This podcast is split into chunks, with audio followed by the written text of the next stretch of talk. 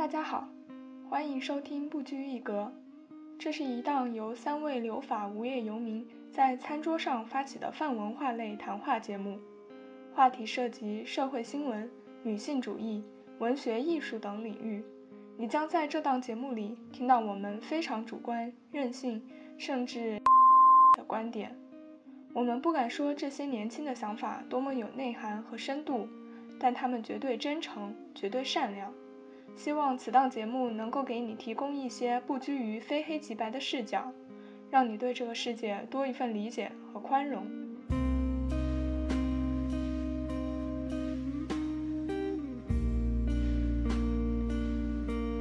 截止到二零二一年十一月十一日呢，累计的确诊人数呢达到了二点五亿，呃，死亡人数也高达五百万人。关于新冠疫情的相对来说比较正式的媒体消息，最早可以追溯到二零一九年十二月三十日。关于做好不明原因肺炎救治工作的紧急通知。随后在二零二零年一月九日，武汉出现首例新冠死亡病例。除夕前夜，武汉政府宣布封城。离汉通道全面关闭，随后全国多地启动了突发卫生公共事件一级响应。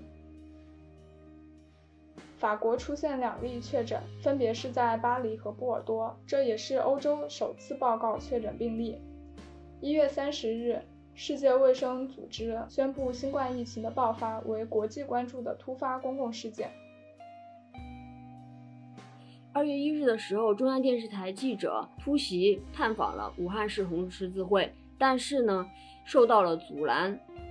保安当时呢，立刻要求记者离开，不要互相为难，说了这样的话，直播呢也就中断了。因为疫情，独处的时间变多了，怎样与自己相处这个话题呢，又浮上了水面。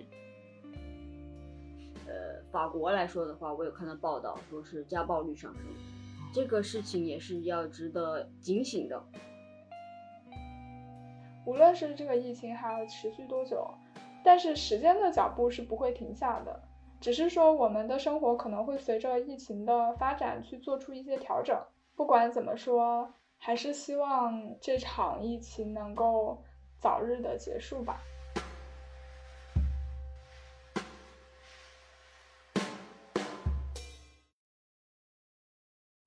亲爱的听众朋友们，大家好，欢迎收听新一期的不拘一格，我是秦明，我是 Sherry，我是鹏鹏。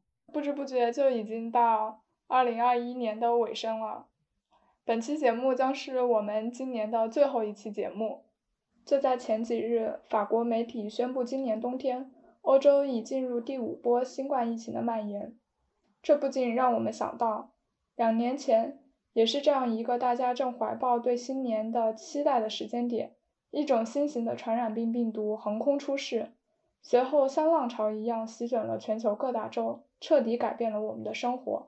到两年后的今天，人类与新冠肺炎的战斗一刻都没有停止，日渐攀升的确诊病例数字，国际航班的收紧措施都在提醒我们，这场战役还远远没有要结束的意向。所以本期节目。我们打算对生活在疫情之下的这两年进行一个简单的梳理与回顾，并聊一聊我们所感受到的疫情给生活带来的一些变化。那先请谢瑞给我们简单介绍一下目前全球的疫情情况吧。截止到二零二一年十一月十一日呢，累计的确诊人数呢达到了二点五亿，呃，死亡人数也高达五百万人。不过后期由于疫苗的推广以及医护人员的工作呢，呃，治愈人数也达到了二点一九亿。中国的累计确诊人数呢是十二万人，累计治愈人数呢是十一点七九万人。嗯，不过累计死亡人数呢也有五千六百九十七人。法国这边呢就可能是因为疏于管控吧。今天十一月十一日。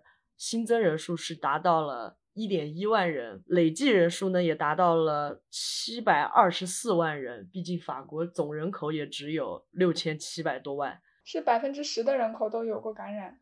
对，呃，那么死亡人数呢也高达十一点八万人，治愈人数呢达到了六百九十九万。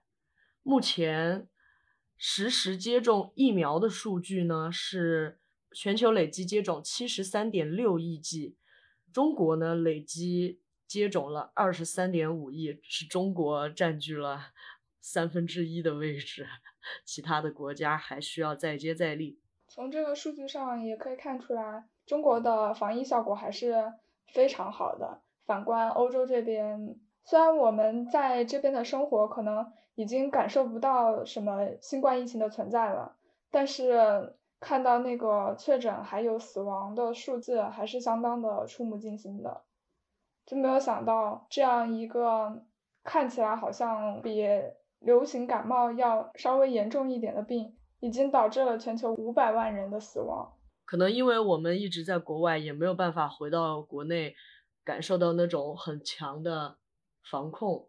对，就是没有那种紧张的气氛。对，和这种紧张的气氛，我们我们没有的话，就总会感觉在新冠疫情当中增长的不不过只是一个人数，只是一个数字。我们说到底还是没有那么切实的体会，只是不断的感受到好像。呃，学校啊变成了网课，或者说买菜什么的需要过好好几周、一个月再去进行一次大采购。但其实这样的生活跟我们平时的呃留学生活差距也不是很大。那接下来我们先回顾一下疫情初始阶段吧，就是在国内疫情刚刚出现，但是还没有传播到全球其他地方的当时的一个情况。关于新冠疫情的相对来说比较正式的媒体消息，最早可以追溯到二零一九年十二月三十日。当时网络上是流传了一个小道消息，说武汉市有一名医生，其实也就是后来我们所熟知的李文亮医生，在微信群中发布消息，称华南水果海鲜市场确诊了七名 SARS 患者，在医院急诊室隔离。同时，一份武汉市卫生健康委员会的内部文件也在网络上广泛流传，关于做好不明原因肺炎救治工作的紧急通知。当中呢，要求各医疗机构及时统计不明原因肺炎患者的救治情况，并及时上报嘛。同时指出，未经授权呢，不得擅自发布救治信息。该文件结果当晚就在互联网上广传。但是因为这两个消息都没有得到官方的证实，第二天就被武汉市公安局辟谣，没有得到很广泛的传播，只引起了一些小范围的猜测和恐慌。但是在二零二零年一月一日，之前消息中提到的华南水果海鲜市场就宣布闭市了。随后在二零二零年一月九日，武汉出现首例新冠死亡病例。一月十一日，卫健委发布了通告。一月十日，中国的春运正式启动。武汉市卫健委在第二天发布官方通告，称武汉已有新冠肺炎病例四十一例，未有医务人员感染，未发现明确的人传人证据。在十四日，通报却修改为不排除有限的人传人，引起了网民的再次关注。在下一周，也就是一月十八日。武汉市百步亭社区举办了万家宴，这件事情当时在网上还是引起了很大的争议的。那根据楚天都市报的报道呢，武汉市江岸区的百步亭社区居民委员会在一月十八日举行了这个百步亭万家宴万人团圆饭的活动。因为是在疫情期间举办了这一个大型的文化活动嘛，所以就引起了网民的争议。在一月二十一日，武汉市的市长在接受记者采访的时候呢，回答到：“百步亭是中国群众自治非常好的一个样本，就说他们每年春节前都有这个万家宴的习惯。今年之所以继续举办这个活动呢，是基于之前我们对这一次疫情传播人与人之间有限性传播的这个判断，所以对这件事情预警不够。后来确认。”人传人已经出现了，就迅速采取了各种措施，要求各种活动非必须不举办。所以这一次百步亭聚集活动，虽然目前还没有交叉感染的情况，但确实也给我们敲响了警钟，对这件事情预警不够。呃，武汉市长的这一个回答是在二十一日面对记者的一次回应。不过就在前日一月二十日的下午呢，湖北省应急管理厅就举办了春节联欢会。二十一日。湖北省委、湖北省政府又举办了二零二零年湖北省春节团拜会文艺演出活动。那在这一个时间段内呢，日本、泰国其实也先后出现了确诊病例，但在中国境内，除武汉外，还没有其他地方公布确诊病例。只有一月十一日，在广东省公布了一例疑似病例。由于正值春运，这件事情引起了广大民众的忧虑。还有一些质疑的声音，说觉得中国大陆地方政府进行了消息管制，但是在随后的一月二十日，钟南山院士便连夜召开新闻发布会，明确指出可以人传人，已经有十四名医务人员感染。同时，在一月二十二日，钟南山院士在接受凤凰卫视专访的时候表示呢，经过了整个 SARS、MERS 到 H7N9 的病毒呢。会站在预防病毒变得更坏的角度去采取措施，而且确认武汉和广东省报的病患数量呢没有隐瞒，非常公开透明。第二天，也就是一月二十三日，除夕前夜，武汉政府宣布封城，离汉通道全面关闭。随后，全国多地启动了突发卫生公共事件一级响应。在除夕当天。武汉市政府宣布，将在七天内新建火神山医院，收治感染患者。也就是在同一天，法国出现两例确诊，分别是在巴黎和波尔多，这也是欧洲首次报告确诊病例。一月三十日，世界卫生组织宣布，新冠疫情的爆发为国际关注的突发公共事件。二月三日，火神山医院开始接诊。武汉市宣布将设立多处方舱医院收治轻症患者。二月十一日，武汉进一步加强封城措施，对全市范围内所有住宅小区实施封闭式管理。以上就是新冠病毒在中国大陆蔓延的初始阶段。通过刚刚的时间线梳理，我们也可以看到，当时只是在中国出现了一些确诊病例，但是在海外只有日本、泰国还有法国。报告了一两例，这些都并未引起大家的关注。那当时我们都是在法国看到了关于国内的这些新闻，我不知道你们在初期的时候有没有关注到这件事情，有没有预想到它后来后来的发展。作为留学生，只是通过社交网络了解信息，就会脑子里面会把一些消息给放大，然后心里会也会其实挺恐惧的。就直接把疫情跟死亡啊什么的黑死病啊什么联联联系在一起，心里面还是已经开始，呃，很害怕了。你那个时候就已经联想到黑死病了吗？因为太久远了，我实在记不清楚。我得知疫情的时候，我好像还在网恋呢。你当时沉浸在爱情的喜悦中，还没有回过神来，是吗？也不完全是吧，因为。当时也不是网恋，反正就是就是说和国内的一个小小弟弟聊得很好，他在国内嘛，然后他在他在广东嘛，那个时候不是广东省就已经有案例挺多的了嘛，每次看到他出行都戴着口罩嘛，我就在想事态已经有这么严重了吗？那个时候我在向我父母进行一个确认，因为我妈妈是医护人员嘛，如果真的发现了一个什么新的疫情的话。他作为一线人员，其实受到的危险应该是很高的，所以我那段时间，呃，非常紧急的联系了我妈，确认了一下情况。然后我妈她作为医院内部人员呢，她跟我说，呃，可能是传染病。因为这个病毒它是可以人传人的，所以估计是会最后会扩散到全球。然后希望我在那边也提早做好防防御。你妈妈好高瞻远瞩。对，因为她可能毕竟是经历了非典的医护人员，一线医护人员，所以她对这个事情还是有有一些意见的。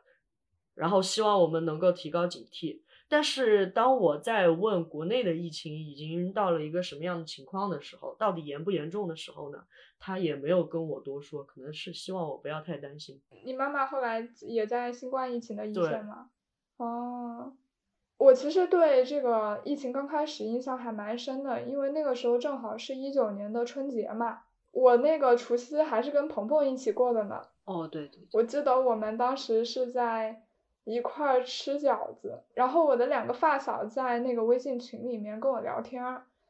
当时我有一个发小，他正好是在武汉的华山医院实习，然后我的另外一个发小就跟他说，让他在医院小心一点，因为听说好像武汉有什么传染病。当时我们聊天正好是在武汉宣布封城的前一天，那个在医院实习的朋友他说，他们寒假的实习已经被取消了，然后那些老师和医师。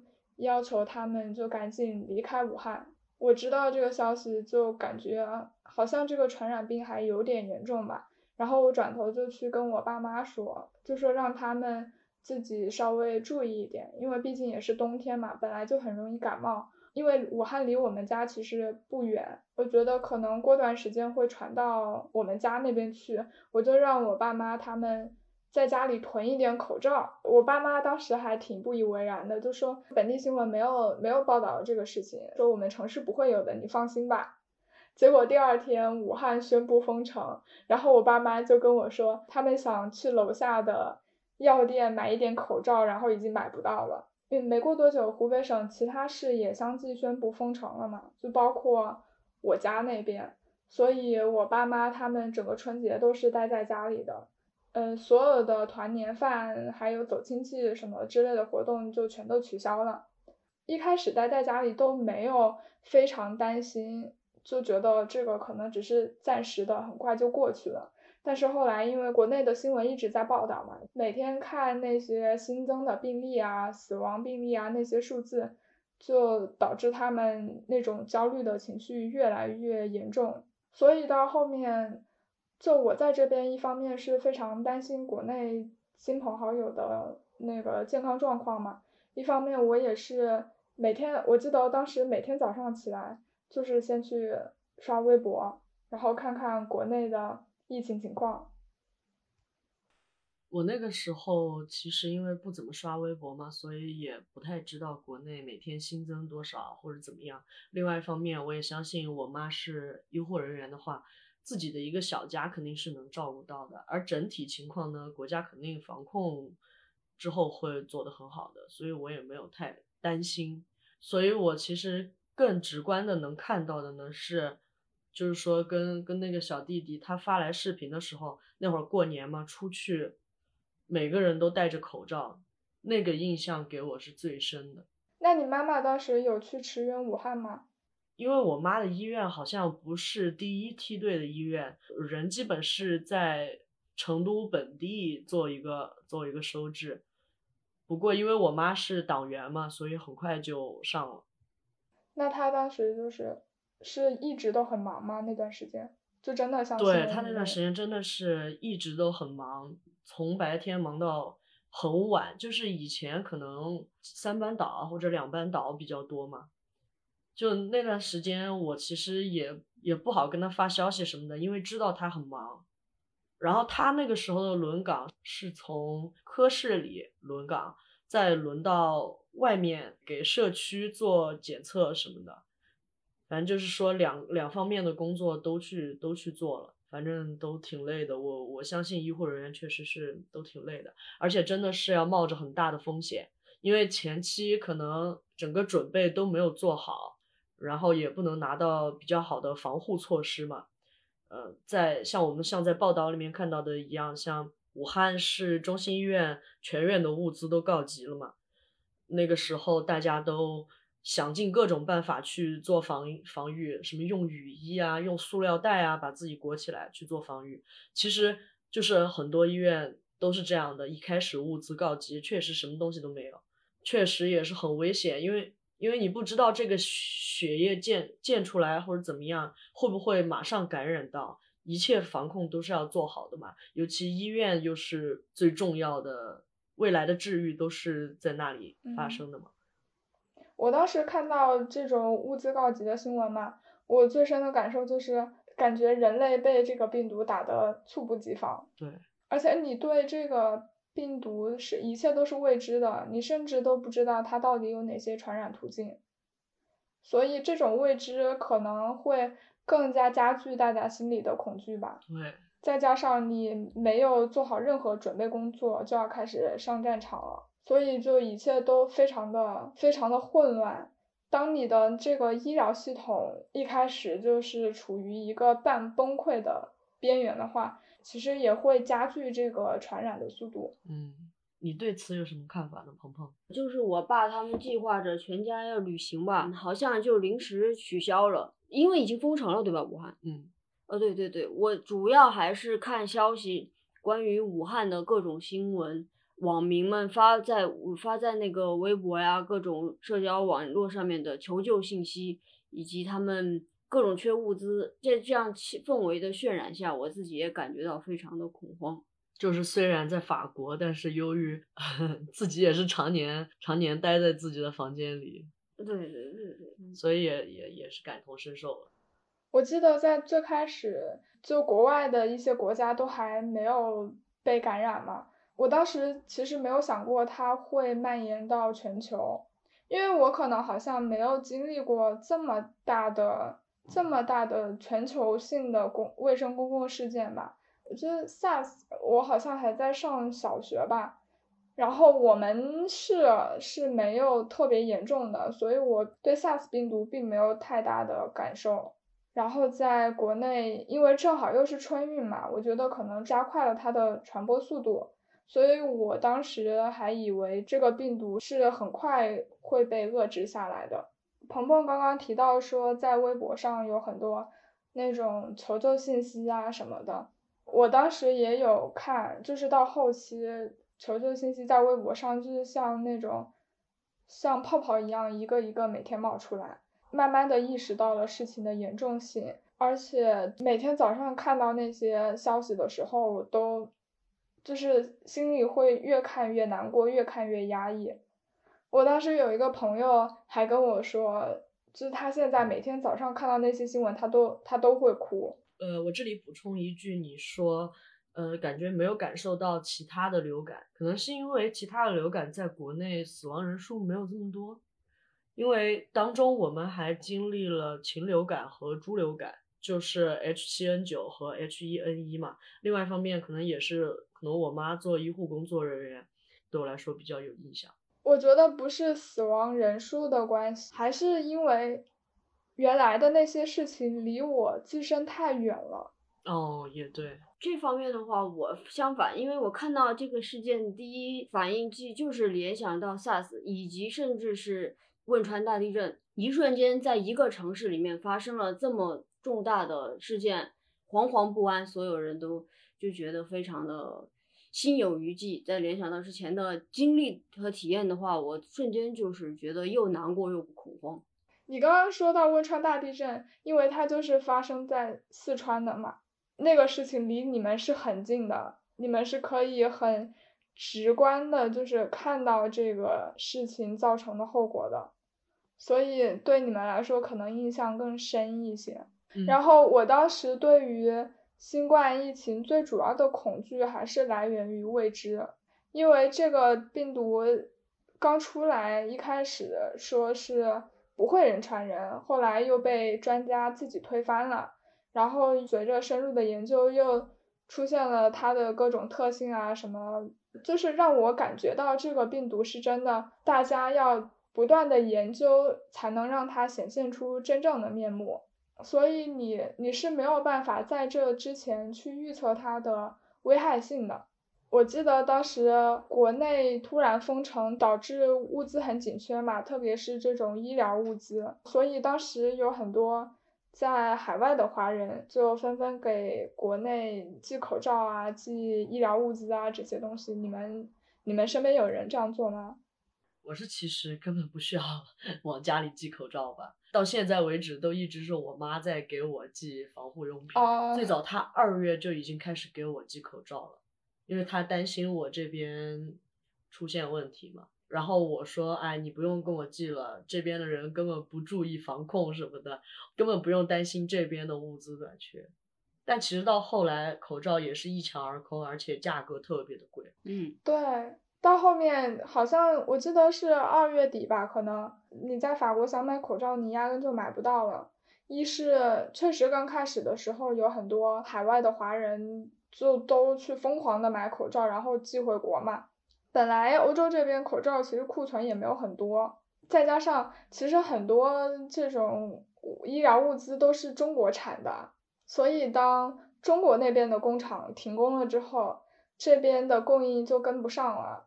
疫情初期呢，除了有在武汉的居民在网络上进行大量求助之外，也发生了一些很暖心的事情，比如各地在往武汉运输蔬菜啊等等各种物资。希望能够让他们渡过难关，这样。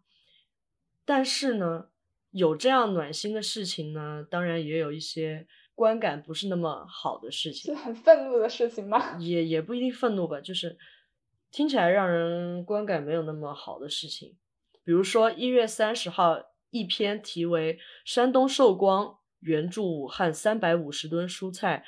武汉市红十字通过超市低价售卖的文章在微信和微博上流传。后来就是武汉红十字会被扒出来一系列的，对，就一系列的问题嘛，对吧？对这个事情，鹏鹏知道吗？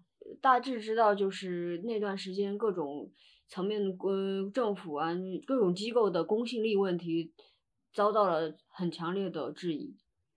对，在一月二十七日呢。呃，武汉市委书记在记者会上强调说，为了公开透明以及准确登记呢，所有物资的捐赠一定要经由湖北省或者武汉市的红十字会。此前一月二十六号呢，民政部已经指定湖北省的红十字会、湖北省慈善总会、湖北省青少年发展基金会、武汉市慈善总总会、武汉市红十字会五家牵头接收。慈善组织为湖北省武汉市疫情防控工作募捐的款物，嗯，那么部分民众就因此就不能自行捐款了。结果之后呢？谁能想到山东寿光援助的三百五十吨蔬菜，在武汉市红十字会通过超市低价售卖这件事情，就是说很多网友都不能接受嘛。呃，不过经查明是。扣除了利资、运杂等费用后，所获的款项全部上交给红十字会用于疫情。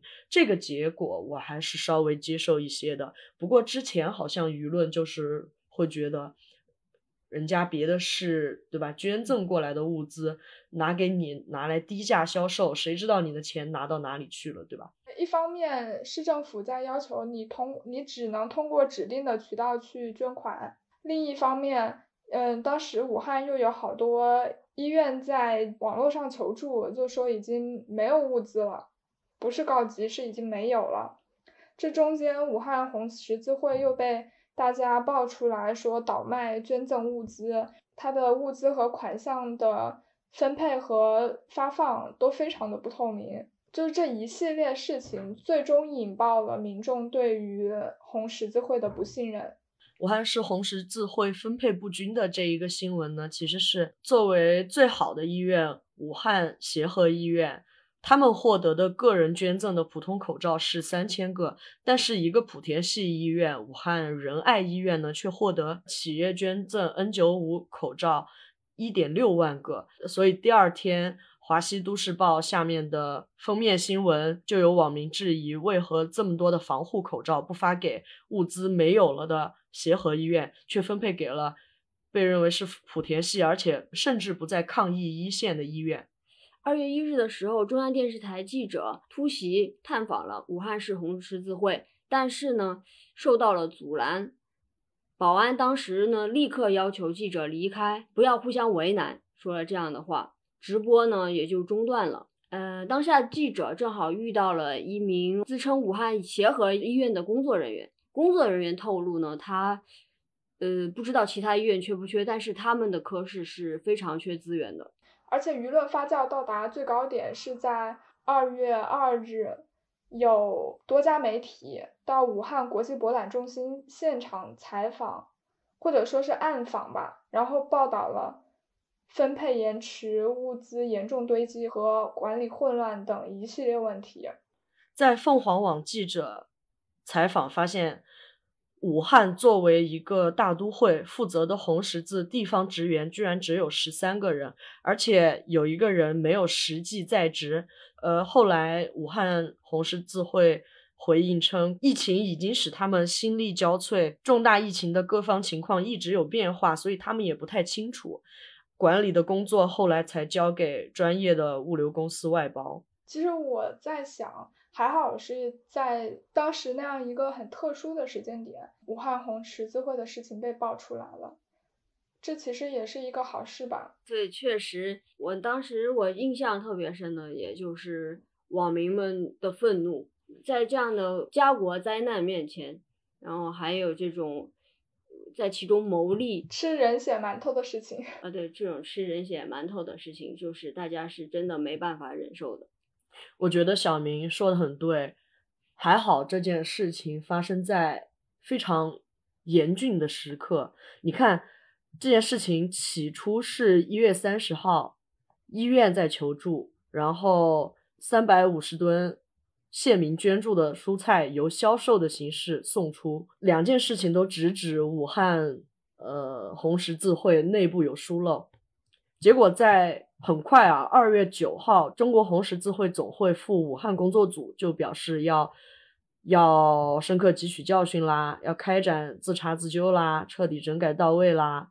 中间好几天，甚至还有还有一些政府工作人员因为跟此事有牵连下台了，对，免免职了。我就觉得事情。处理的还是很快，然后其实也很对我们民众心意，因为毕竟红十字会在国内发生的事情也不是一件两件了，其实还是有很挺多纠纷的。我当时就是身为一个湖北人，就是我当时看到这个消息的时候，感觉还是有点羞愧的感觉，就真，我当时想法真的就是也太给我们湖北人丢脸了，这个红十字会。这个事情让我想到了我们当时这本地学生会组织有一个人也是，就是把国家给我们寄的留学生的口罩拿去，嗯，没有给我没有给我们发完的情况下，去捐给了法国本地政府，自己搁那儿邀功请赏。对。然后当这件事情也是遭到了群情激愤。对，因为另外一个方面，他做这件事情也是没有跟我们说的，直到报道出来，我们才知道哦。剩余几百个口罩到底去哪里？对，甚至不是报道出来，是大家意外发现的。我先给听众解释一下这件事情吧。其实是发生在我们所生活的城市一件非常非常荒谬的事情，就是在欧洲这边疫情比较严重的时候，那个时候国内可能疫情已经有所控制了，国家是给留学生发放了健康包的。留学生的健康包是由当地的华人学联组织来负责发放的，然后我们当时就一直没有收到嘛，就是看到很多其他国家，包括法国其他城市的很多学生都已经收到健康包了，但是我们这边就是迟迟没有收到。法国，法国的政府，法国本地政府的网站上面说，学联给他们捐赠了一批口罩。而且在那个照片上，就是大家大家可能用放大镜 发现了那一批口罩是就是健康包里面的口罩，上面有批号是吗？所以这个事情就是被大家慢慢的扒出来，结果才发现是学联主席他自己私吞了一批口罩，捐赠给了法国政府，以此来可能想要获得获得一些名利吧，个个人的好处。嗯。呃，就是我补补充一下，我刚刚想讲这个事情，就是想说明，权力机构一些某一些权力机构，无论大小吧，它真的就是如果没有一颗为民服务的心的话，那它就是嗯一颗蛀虫。对。所以我们可以看到，在疫情初期，其实无论是国内还是国外，在面对疫情初期的发展的时候，都是一个非常混乱的状态。中间有各种执法乱象啊，还有就是包括大家的生活节奏被打乱之后产生的一些恐慌，这些都是在所难免的。但是在随后的阶段，国内还是非常有效的控制住了疫情的发展。在这里呢，我想解释一下，说虽然红十字会它确实做的物资分配不是很好，但是确实如我刚刚所说啊。武汉协和医院收到的是个人是民众民众的捐赠，但是仁爱医院这个莆田系医院呢，它它收到的是企业的捐赠。红十字会内部人员相关人员对记者表示说，可能企业会存在一些定向的捐赠，而且通过向红十字会进行捐赠呢，企业可能会产生税务上的一些优惠。马上啊，就有新闻记者去咨询对仁爱医院进行所谓的定向捐赠的这个这个公司啊，这个公司的负责人就反驳了红十字会的这个说法。他这一个双方踢皮球的这一个做法，才是引发大家关注的一个一个点。因为毕竟我们普通人听到说，哦，企业可以通过定向捐赠来进行一个税务上的优惠，那我们普通人听到还是会觉得说有点不舒服。他的这个爱心多少附带了他自己商人的一个一个特性了。我觉得通过做慈善来偷税漏税。一直是一个很灰色的地带，对。但我觉得某种程度上，它确实也帮助慈善事业的发展了吧。嗯。好，那接下来我们来看一看疫情的发展阶段。在武汉封城之后呢，嗯，疫情的传播速度有所减缓。在二零年三月十八日，武汉市新增病例首次归零。四月八日。武汉解除封城，恢复对外交通。五月十一日，武汉市政府对全市千万居民进行核酸检测，未发现确诊病例，但有三百名无症状感染者。虽然国内疫情大幅减缓，但是在同一时段，欧洲全面爆发了第一波疫情。三月中旬，意大利、法国等相继封城，五月中旬解封。在二零年夏天。由于湖北省的疫情已经得到了很好的控制，中央指导组离鄂返京，全国各地突发公共卫生事件应急响应级别由一级响应调整为了二级响应，全国疫情防控进入常态化。与此同时，欧洲正在经受第二波疫情。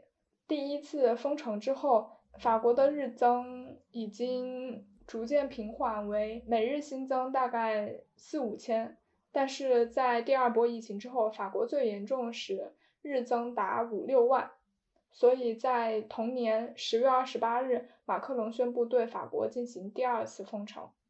我补充一下，从五月份到呃法国第二次封城之间的一些重要消息，就是从四月八号开始呢。呃，就出台了一系列的措施。首先，一开始是比较轻的，就是禁止白天户外活动。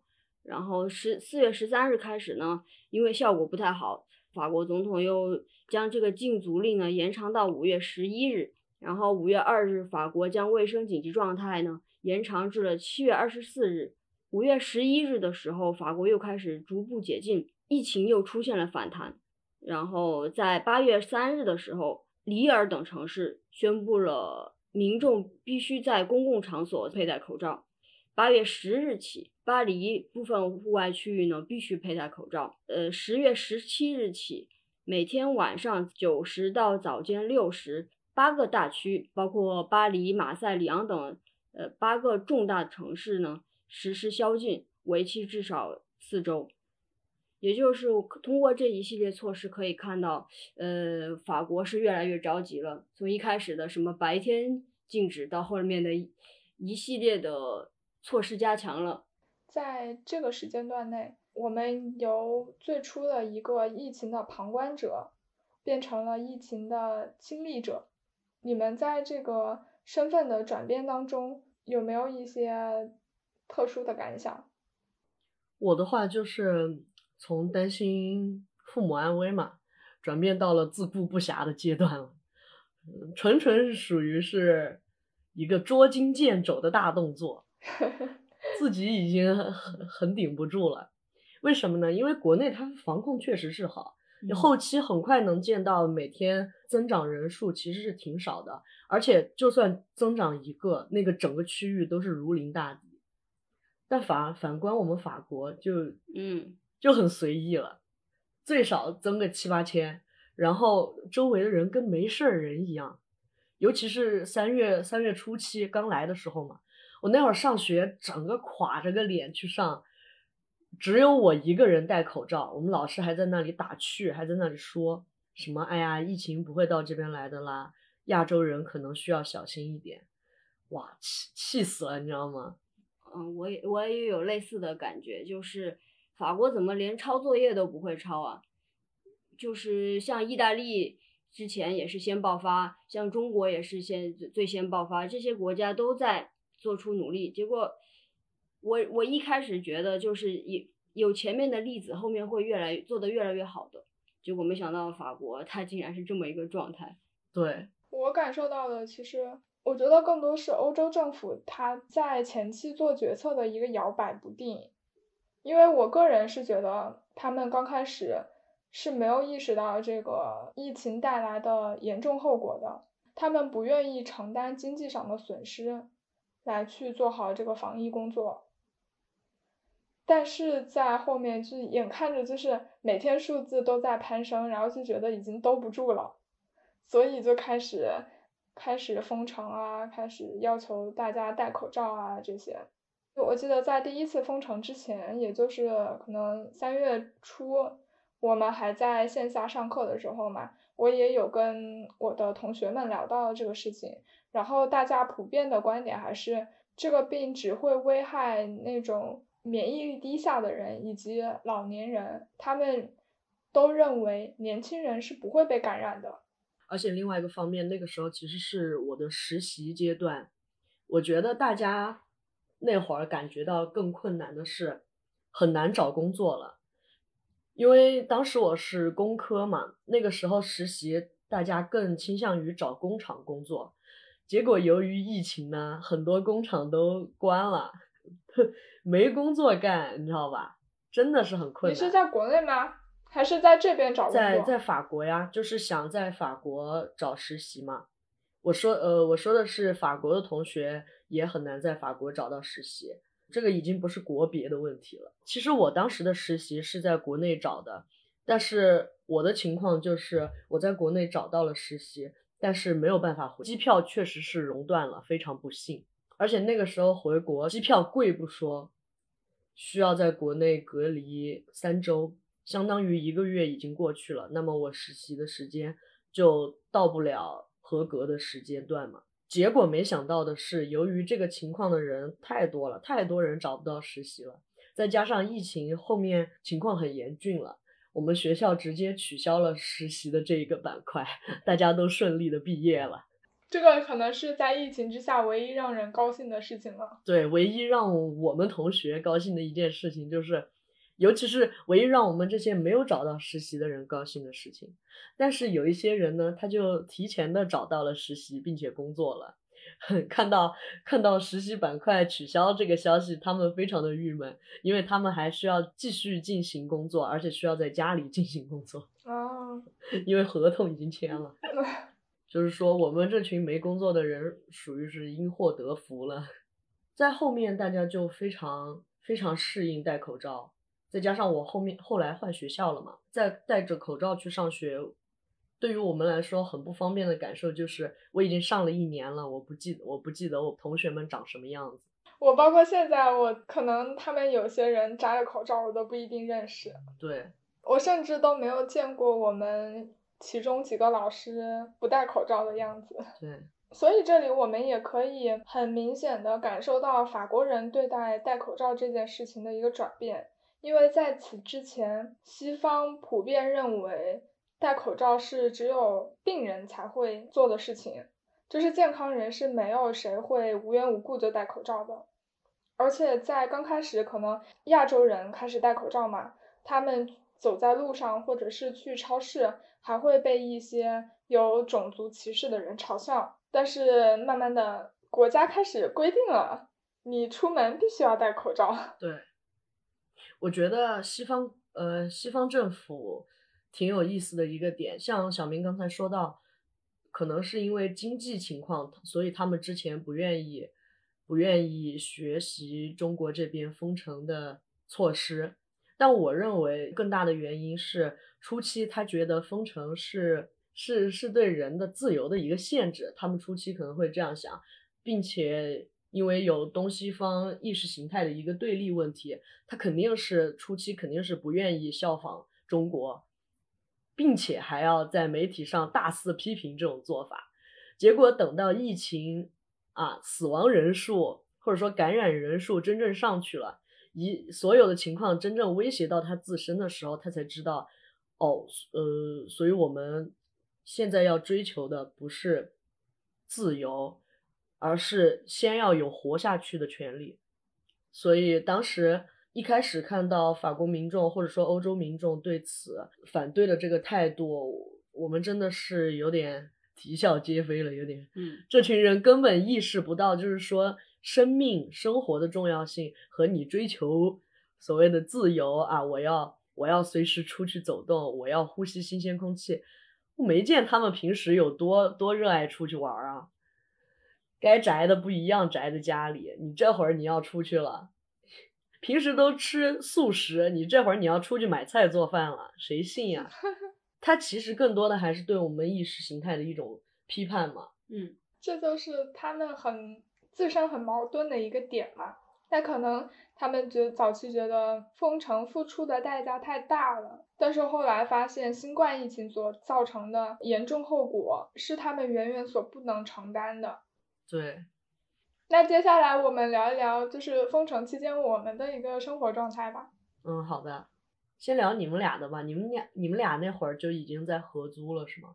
对，但是因为封城，也就是当时还有另外一个室友嘛。基本上除了一起出去买菜的时候，也就是跟平时没有太大的区别，都是各自待在家里是吗？对。那你们待在家里都是做什么呢？就是还是像平时一样，还是说？其实可能对鹏鹏来说没有很大的差别，因为他封城之前也一直待在家里，但对我来说还是 差别蛮大的，因为我在之前的话，我要去学校上课嘛。然后那个时候我还在准备语言的考试，然后那段时间还经常跟朋友一块儿去图书馆什么的，但是突然就封城，你就没法去了嘛。然后我们就只能在家里学习，但是在家里你也知道，卧室里学习的话，你效率会非常的低下。然后再加上刚开始学校因为没有什么上网课的经验，它的安排就非常的混乱，导致我们有很长一段时间就没有课。所以我们那段时间在家里，就是有一种你的弦一直绷得很紧，然后突然被放掉的那种感觉。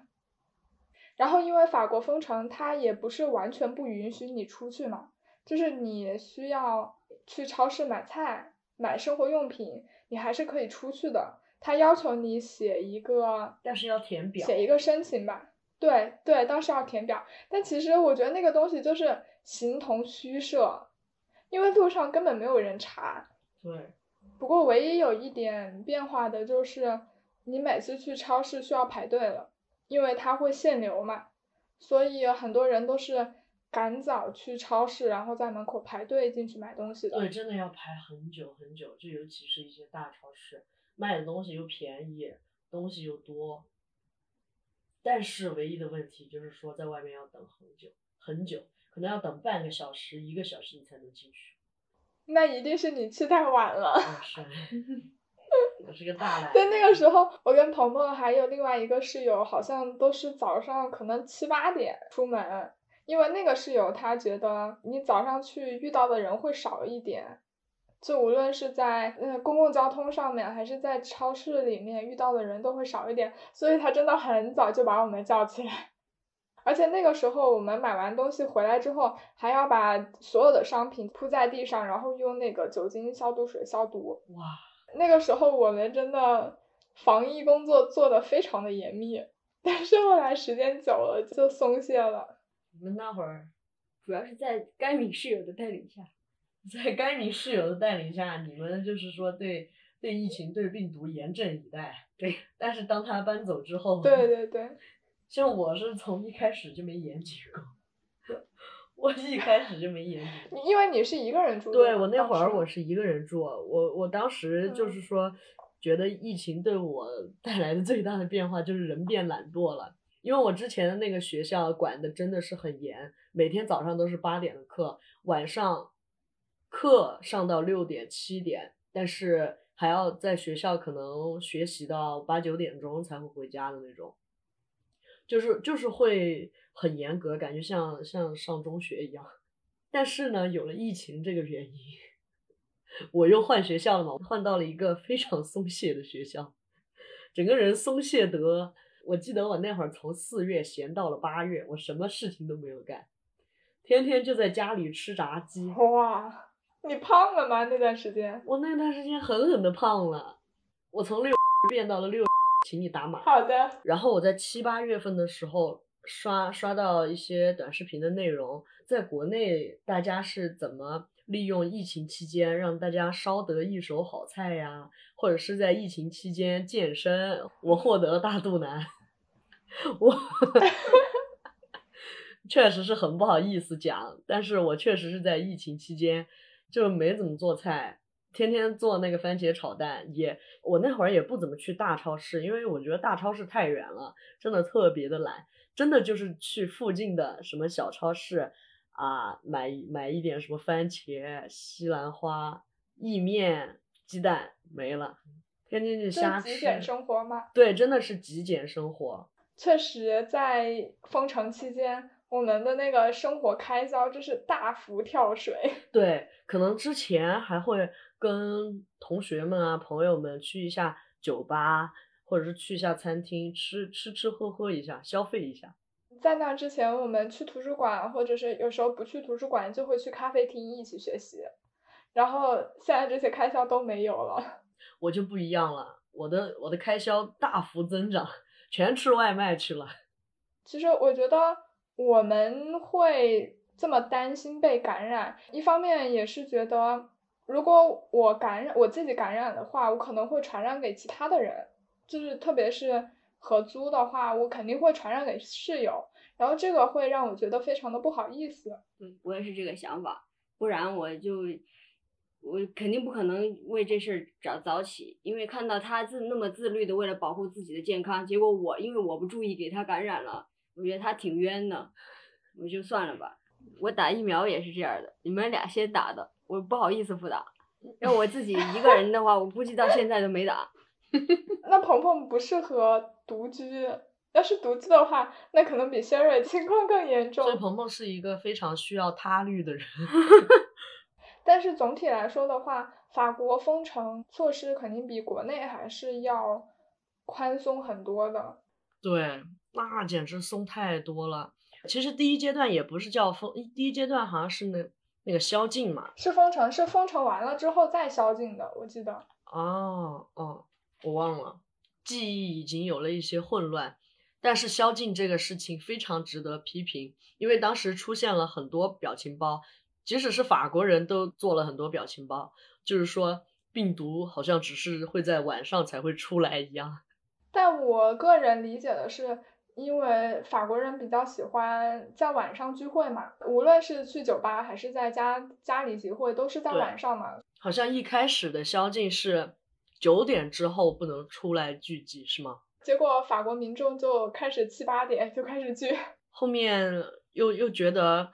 这个宵禁时间还是太短了，又把时间提前到了六点，是吗？反正六七点的样子吧。那个时候宵禁好像是六点就开始宵禁，然后我的法国同学们发的表情包就是，呃，以前是九点开始到别人家过夜，就是到别人家开 party，但是现在宵禁提到六点，那简单，我们下课了六点就就去朋友家 party，早上再出来。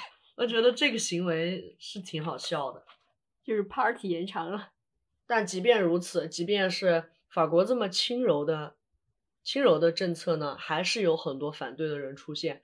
法国民众对此进行游行的是，也是愈演愈烈。一开始是反对封城，后面反对宵禁，再到后面又是反对封城，现在开始接种疫苗了，大家开始反对接种疫苗。真的是不拿不拿命当命，这些人 要自由，勿宁死。政府出台一项什么措施，不管是什么，先反对一下。先反对一下，确实是有点不动脑子了。感觉像抬杠一样。对，我就觉得真的是挺反智的。那你们在国内的朋友当时就联系你们吗？呃，对，呃，我我这边的话是有朋友联系我，我们的那个时候，呃，还有朋友会问我要不要口罩啊，要需不要寄啊，需不要物资什么的，因为当时国内情况已经稳定下来了嘛。嗯，对我家里人确实，我家里人和我一位朋友确实给我寄了东西的。对我我妈妈也是给我寄了寄了挺多东西的，给我寄了很多莲花清瘟，还寄了两套那个防护服。但是这个防护服呢，因为我没能成功回国，所以也没啥用。天呐，我也太惨了！我感觉我爸妈 完全不担心我哎。哎呀，这个他们也不是不担心我，他们就只是会口头上还每天会关心，但是没有给我寄过东西什么的。他们是觉得哪怕没有口罩，你每天又不出门，你也用不着。然后当时我。我国内还是有挺多朋友，就是会经常来问我情况的，问说欧洲这边的疫情到底是个什么情况，是变严重了还是有在好转呀？然后就开始给我上课，以一个过来人的身份，然后开始教我 该怎么在这这场疫情下继续生活下去。哎，每次我父母跟我说这种东西的时候，我都是左耳朵进右耳朵出。我也想做，但是整个大环境大家都懒懒散散的，我我一个个体在这个大环境影响下，又确实是有点做不出来。嗯，我当时也是感觉到你身处的环境有差异，然后嗯，很多事情还是不太一样的，但是你又没法去跟他们解释。对，就只能还是跟他们说，好的，我每次买的东西我一定都。要晒一晒，喷一喷消毒的东西。其实不是，我每次收到外卖，我直接开吃了，手都懒得洗。嗯，你这段要是被你妈听到，她要被吓死了。那你应该说我现在洗了，现在开始。我现在开始洗了，我现在注重防控了。那在这段时间，你们有想过要回国吗？因为当时还蛮多学生想要赶紧。就是回国的。其实我在四月、五月的时候，就二零二零年嘛，那个时候真的很想回国，就觉得这边真的是待不下去了，对整个法国的防控意识，我都我都很堪忧。但是那个时候，那个时候的票真的很难买。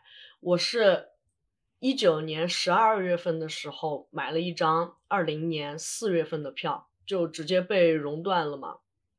之后我再想要看票的时候，已经不是钱能解决的了，就是两万、四万，甚至有的都到六万了一张。那个票你不一定能买，因为你可能不是会员，他不会先推给你。我自己不是会员嘛，但我那个时候有网友跟我说，像，然后还有等等一些航空公司跟他发邮件，因为他是好几个航空公司的会员嘛，然后那几个航空公司就给他发邮件说。啊，我们这里有一些有一些票，呃，你是可以购买的，当然价格仍然很高。然后我计算了一下，回去隔离，隔离又要隔离两周是最起码的嘛，整个费用算下来也都七六万六万八万块钱了，估计能供我在欧洲活个六个月了。然后我就觉得。那完全没有必要花那么大的价钱回国一次，到时候也不知道能不能回来，不知道能不能继续我的学业嘛，真的是处在一个很尴尬的境地。我那个时候都完全没有想过要回国，一个是确实回国的代价太高了吧，机票那么那么贵，然后还一直又买不到，再加上我爸妈会担心说你在路上的时候有可能会被感染嘛。所以他们就觉得你不如待在这边，待在家里会更安全一些。然后我那个时候也觉得，到第二年疫情怎么着也差不多就结束了，所以我就想着，那我等一年再回去也没什么关系。结果没有想到，疫情依然没有结束，甚至甚至各国还在反弹。嗯，所以我今年五月份的时候是买了机票，也是被熔断了。就放弃了，嗯，就一直一直都没有回去。嗯，我一看这机票价钱，我完全就没想这事儿。好几万呢。而且那个时候留学生回国也变成众矢之的嘛，很多人觉得会是外来引入的比较多，然后都把矛头对准留学生。当我们开始抱怨酒店价格要自费，而且酒店价格太贵嘛，当我们开始抱怨这个事情的时候，其实这是一个我我们当然可以抱怨了，为什么不能呢？但是人家就会觉得就会觉得说啊，那你留学生你都有钱出国，你怎么没有钱付这个酒店的费用啊？当时真的是觉得很伤心。嗯，确实是，但这个可能也是幸存者效应吧。你在网上所能看到的报道，一定是比如说关于留学生的报道，那绝大部分都是负面的。因为如果一个留学生好好的回国，他没有感染，没有引起一些混乱，没有提出什么质疑，那就不会有人报道他。所以只有那种就是回国闹事，然后做呃发表一些很出格言论的留学生会被看到，导致大家对这整个群体会产生一些误会。对，其实他没有看到。像我的一些朋友、同学，他们回国之后非常感动，然后立即做了志愿者，还是有很多留学生心怀感激，然后去真正做做一些实事的。那我们接下来看一下今年疫情的一个发展情况吧。其实到目前为止，国内的疫情防控已经非常的常态化了，所以没有特别大的波动。可能偶尔会有一些省份出现新增的病例，但是很快就被遏制了。然后在欧洲这边，疫情是一直在反复不停的波动。在二一年三月份的时候，法国开始遭受第三波疫情。哎，这里要插个题外话，其实我一直就觉得欧洲的疫情就没有结束过，我不知道为什么他们不停的就是新一波疫情。然后三月份的时候。法国午夜十六省开始持续一个月的封禁措施，不是全国封禁了，只是在一些疫情比较严重的省份开始封城，一直持续到六月九号，法国推出了健康通行证，你可以自由出行，但是在进入一些室内人群密集的场所时，你必须要出示你的健康通行证。而获取这个健康通行证的途径，一般就是疫苗，或者是你出示你的近期的核酸检测报告。到七月十九日，法国政府宣布进入第四波疫情，再到今年十月，欧洲疫情反弹，然后我们宣布进入了第五波疫情。这就是今年法国大致的一个状态。哇，今年可有的说了。我今年就是在疫情期间接触了一门新的学问，那就是电子游戏。然 后在不同的朋友家里扩充了我在电子游戏这个领域方面的欠缺。很不好意思的说，学习嘛没怎么学，但 就是有了有了新发现。然后基本上就是能走动了之后吧，就呃拿每天写个条吧，然后跑跑到人家家里。吃饭玩游戏，所以其实也可以看出来，我们在经历了这么长时间的疫情的笼罩，其实已经至少在态度上已经相当的松懈了，就是整个整个人已经疲惫不堪了对这件事情。然后，所以我的生活可能也没有太大的变化吧，就依然是如果学校需要线下上课，那我就去线下；严重的时候，可能就是线上上课。出行戴口罩那肯定是必须的，但也不会说像以前什么东西都需要用酒精消毒啊。我现在反而是逐渐喜欢上了呃出门洗手，并且天天在房间里面喷消毒酒精的啊行为了。我反正现在很习惯，以前一个人住的时候反而没有这样的行为。现在一方面也是为了也是为了合租嘛。另外一方面也是因为我爱上了这种味道，我觉得这味道啊干净，令人安心。哎，是不是有可能你小时候妈妈回家的时候会带有这种味道？哦，对对，因为我妈妈也是医护人员嘛，难怪我就是喜欢酒精的味道。然后我我现在每进一个超市用不同的洗手液，我还要闻，嗯，品鉴这个这个洗手液不错，那个洗手液太黏啊。那对于两年之间没有回国，你们会觉得很遗憾吗？我其实随着这个时间越来越久啊，我我是越来越想回国的，因为主要还是非常的想念中餐吧。我反正我真的是挺想回国了，已经。对，就是回去见见朋友也好啊，然后就是我也真的很害怕，因为我本来本来计划的就是学完习就回国的，我害怕这再过一年不回去，然后回国就会产生恐惧感，那种就是少小离家老大回的那种。嗯，婆婆，你这说的是有几年没回去了？我这这这得三年了吧，再加上今年，真的，我之前一年之后回国，我都感觉就是国内真的变化日新月异，我都觉得满大街都是外卖车，而且付款的话，好像当时已经渐渐的都不能用现金付款了，我觉得变化还挺大的。因为他们不断的有新鲜的事情或者新鲜的生活方式涌现出来，但是我们已经跟不上这种变化了。对的。就有一种被时间的波浪拍死在了沙滩上的感觉。对，但是我已经无所谓了，我确实也不是很很在意回国了。我感觉好像现在回国就是为了跟人有一些联系，但是其实现在网络也可以让我们拥有这种联系。而且另外一方面，回国呢，毕竟这么久没有回去。那多多少少就会有一些有一些饭局要去吃，我我会害怕这个社交浓度过高。另外一方面也是我适应了，就是说一个人在外面生活的感觉，我逐渐学会了享受一个人的日子嘛。然后对于你们刚才说的国内科技发展啊，或者说社会发展，我会觉得嗯没关系，我已经承认我自己思想上是一个老人。很保守，消费习惯不能改变，不爱用信用卡，国内也不用支付宝，很尴尬。我现在就是因为长期没有回去，然后我的身份证已经过期了你这个黑户。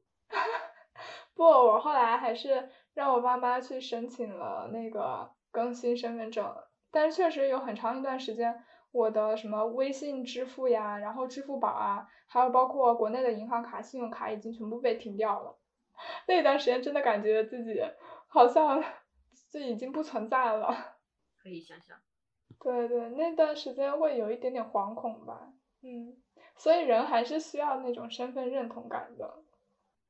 那么，在我们已经稍微习惯了两年的疫情生活之后，你们觉得在宏观角度，全球的人类的生活轨迹有了怎样的变化呢？嗯。我觉得肯定会有一个相当大的改变，尤其是心态上的。有因为对于工作的人来说，他们可能会逐渐的、更逐渐的走向在家办公；对于学生来说的话呢，也有可能更多的线上学习。一些远距离的工作方式，对于我们的心理状态肯定是有长期、长期来看的话，肯定是会有影响的。我觉得大家面对生活的诸多选择上，可能会更倾向于保守，因为我之前有看到过一篇报道，说在疫情期间选择去报考公务员的人数大幅上升，所以可能未来大家会更倾向于去选择一个更加稳定的工作。哦，对，因为可能毕竟事业编是更稳固的嘛。虽然相对私企来说，它可能工资低一点或者怎么样，但是像经历了这么大的一个灾难来说呢，当然一些私企还是会经不住这个考验，呃，倒下了，还是有很多裁员的。大家肯定都越来越倾向一些保守的工作了。我突然想到，就是之前这里有一个我很喜欢的中餐馆，它好像就 疫情之后就再也没有开过了，它倒闭了。另一方面来说，可能大家会更倾向于网络方面的、互联网方面的相关行业。对，好像也是这两年开始，国家特别的推广，就是希望大家都成为内容的创作者，开始去做 vlog，就是做自媒体的人越来越多了。对，比如说播客，不就是在二零年的时候，在国内开始火起来的嘛？就因为大家都出去不了了嘛，然后做播客的人变多了，听播客的人也变多了。对，还有就是因为疫情，独处的时间变多了，怎样与自己相处这个话题呢，又浮上了水面。我相信也有很多朋友，比如像我这样独处惯了的，倒没什么。那么刚开始独处的朋友，可能会心理上会有一些压力吧。对，尤其是平时特别喜欢聚会的法国人啊，或者是其他国家的人类。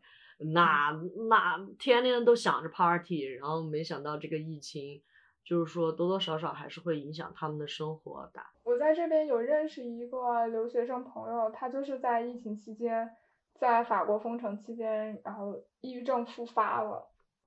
哎，想到这个，我再补充一点，就是很严重的事情，就是呃，法国来说的话，我有看到报道，说是家暴率上升，这个事情也是要值得警醒的。可能就是。本来关系就不太好的情侣住在一起的话，那摩擦就更多了。这一块倒的确是很容易被人忽视掉的。所以，如何和自己相处，如何和他人长时间接触，也变成了我们非常需要注重和提升的一块。但是，同样也有一些行业受到了重创，比如说电影行业、影视行业、文化业的一些内容，因为影院没有办法开放。那很多影片都无法上映，对此你们有什么样的看法呢？大部分文化从业者可能本身也不是非常的赚钱吧，那这样一来就是加重了他们的困境。嗯，可能有一部分人坚持不下去就会转行了吧。我也在网上看到，就是有一些独立书店相继关门，所以从这一块来说，还是感觉挺难受的。但我觉得可能。这也侧面说明了艺术、文化这些东西对大家来说是一个非常重要的精神食粮。再具体一些，就比如说电影行业吧，其实疫情一定程度上是促进了流媒体发展的。它虽然对于那种传统的电影行业有重创，但是相反，线上的放映。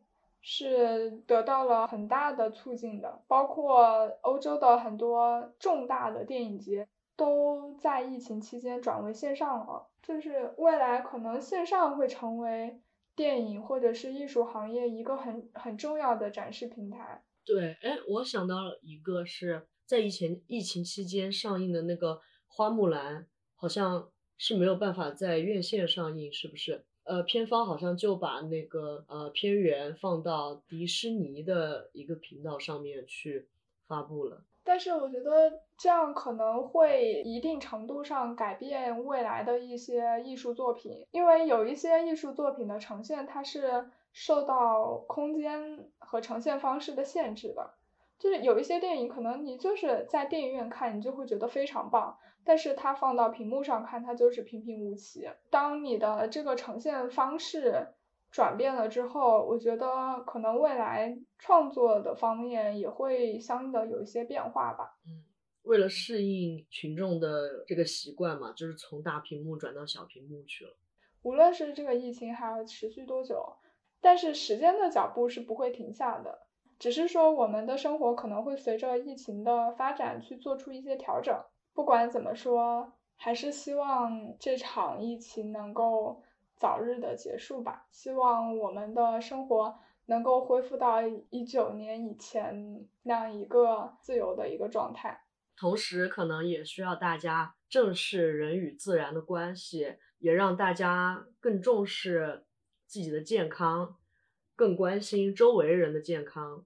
更重要是让大家珍惜现在我们的时光，然后学会与自己相处，嗯，学会与这个世界和解。